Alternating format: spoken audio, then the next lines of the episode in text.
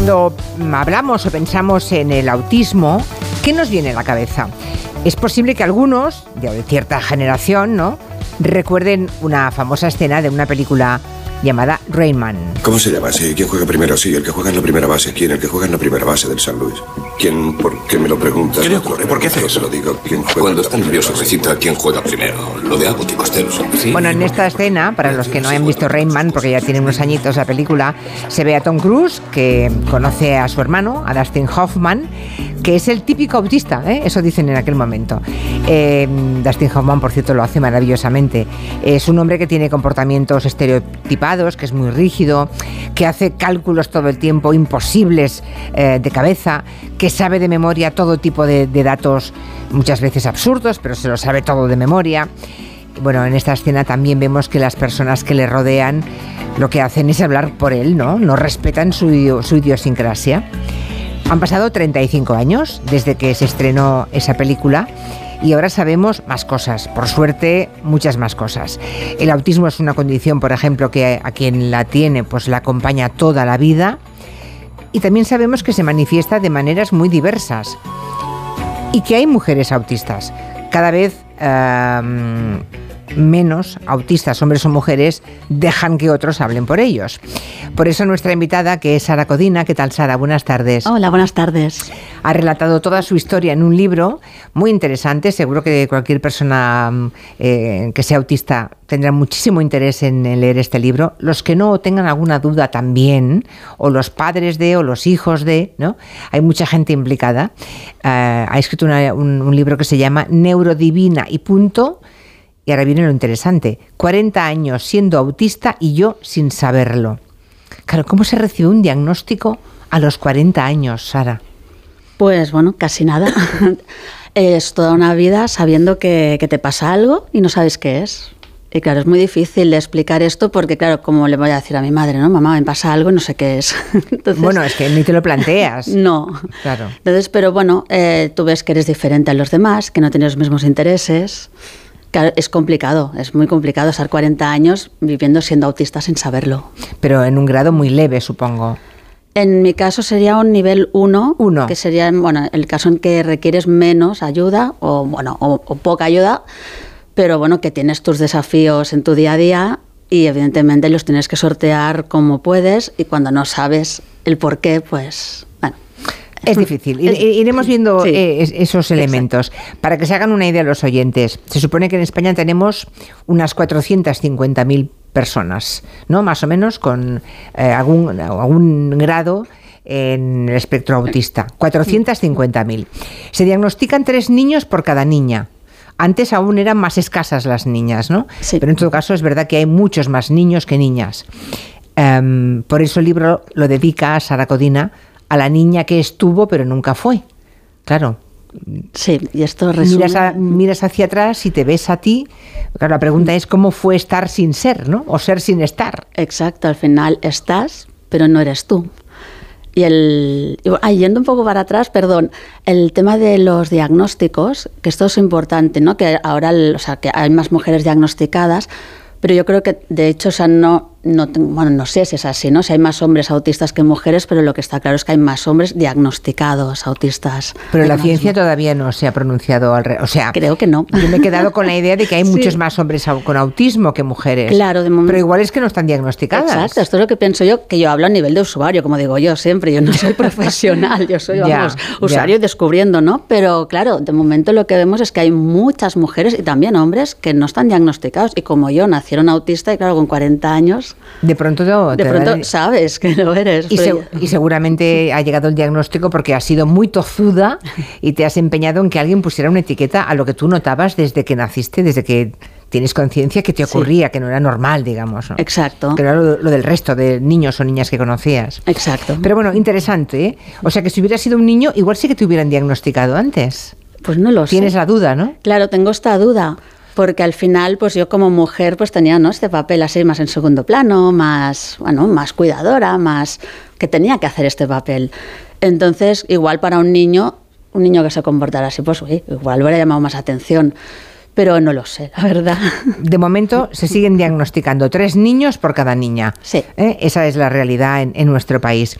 Claro, el autismo es un espectro muy amplio, se manifiesta supongo que de muchas formas muy distintas y claro, no siempre es visible. Sara, ¿cuáles son los rasgos más definitorios para situarnos? Claro, en mi caso, yo puedo hablar en, mi caso porque es verdad que los rasgos se pueden presentar, o sea, hay muchos rasgos, se pueden presentar de maneras diferentes, incluso la misma persona, yo misma puedo presentarlos de manera distinta a lo largo de mi vida, o sea, es como realmente difícil. O sea, no hay nada común a todos. Al, hombre, yo creo que sí que hay un tema en la, igual en la, las interacciones sociales, la comunicación, la, también hay todo el tema del desorden de, de integración sensorial, que esto va o sea, no sé si el 100% de las personas autistas lo tienen, pero te diría con 90 y algo muy alto lo tienen. ¿no? Las hiper hiposensibilidades, que esto pues... ¿Hiper los... o muy exageradas o muy poco? Sí, hiper es que percibo sí. los estímulos antes de que los demás y hipo que tardo más. Y además puedes tener dos cosas, y además puedes variar cada claro, día. Claro, o sea, no es que unos sean hiper y otros hipo. No, no. Sino que la misma persona a algunas percepciones llega a ellas antes que cualquier otro sí. y en otras el último. Yo, exacto, yo misma. Entonces, pues otras cosas, yo soy muy rígida, soy una persona muy rígida realmente en, en cuanto a pensamiento y en... Luego, pues muy, soy muy literal. Yo pienso en imágenes. Yo pensaba que todo el mundo pensaba en imágenes y no, resulta que no. O sea, yo todo lo que me dicen, cada palabra, yo voy viendo las imágenes en mi cabeza. Entonces está el tema de las emociones. Claro, esto para mí es muy bestia. Yo no tenía, o sea, yo no, no sabía que yo no entendía muchas de las emociones que yo siento.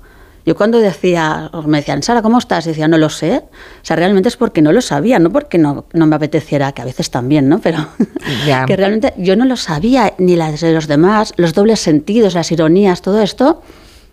Yo lo he ido aprendiendo a base de, ¿no? De, De entrenamiento. Sí, de castañas y de dártela una vez Claro. y otra.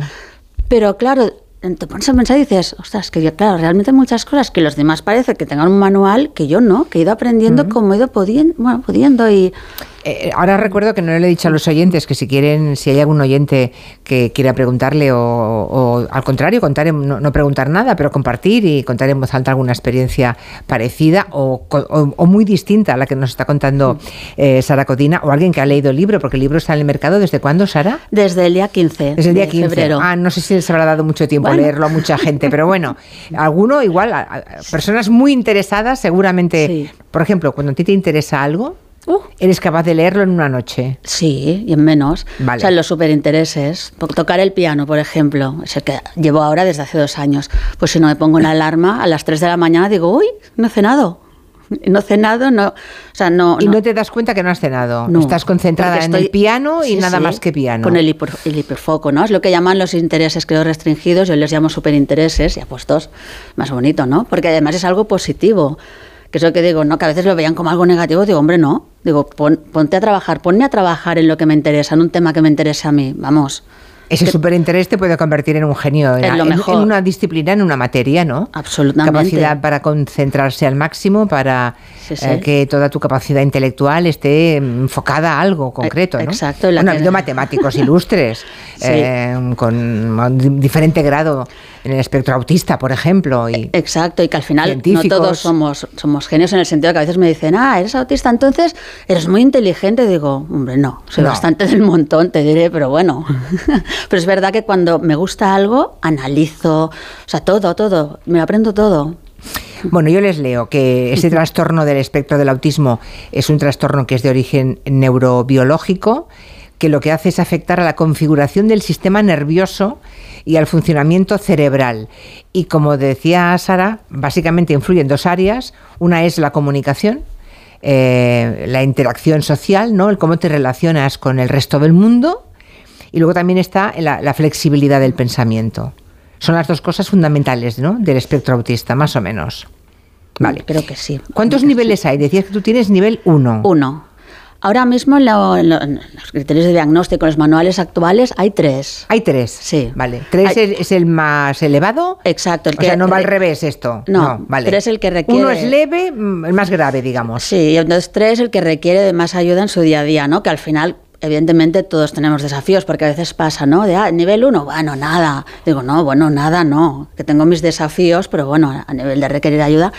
pues igual, claro, requiero menos que una persona que, que, requiere para todo en su día a día, claro. O sea, hay personas dentro del espectro que realmente necesitan mucha ayuda y que, bueno, que dependen de, de, un, de, un, de otro adulto, ¿no?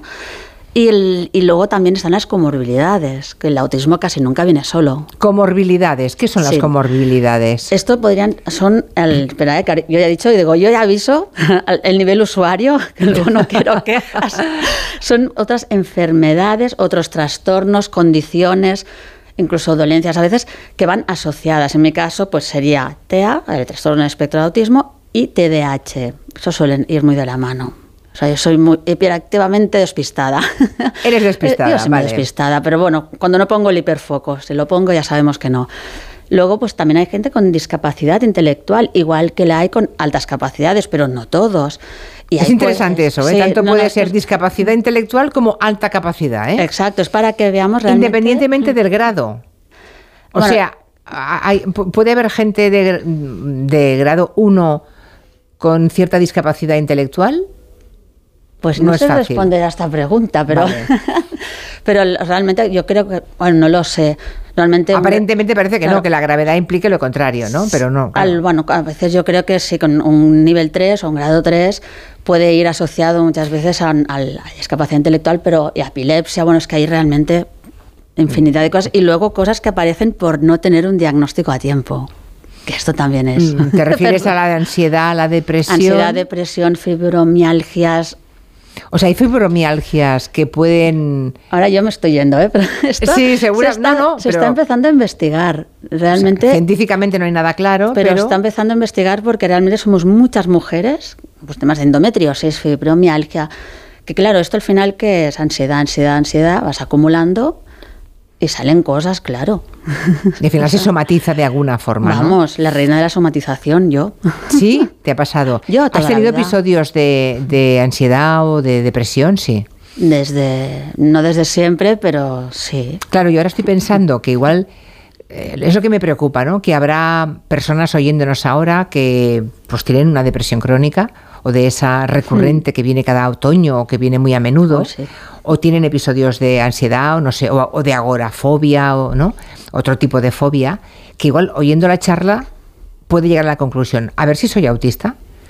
Claro, eh, no puede, eh, hay que decir que no todas las personas que tienen depresión o ansiedad son autistas, ni muchísimo menos. No, pero que casi todas las que son autistas, si no están bien diagnosticadas, acaban teniendo depresión, sí, ¿no? Y ansiedad, claro, es que al final vivir, o sea, vivir no entendiendo lo que te pasa, no sabiendo, viendo que no encajas, que no encuentras un sentido de pertenencia, que, que todo es como más complicado, te frustras y al final, pues claro, empiezas ansiedad, ansiedad, acumular ansiedad, depresión, y el problema es que no es la causa, es la consecuencia, esa ansiedad, depresión. Entonces, claro... Te llevan a un psicólogo, a un psiquiatra y ya le hemos liado, ¿no?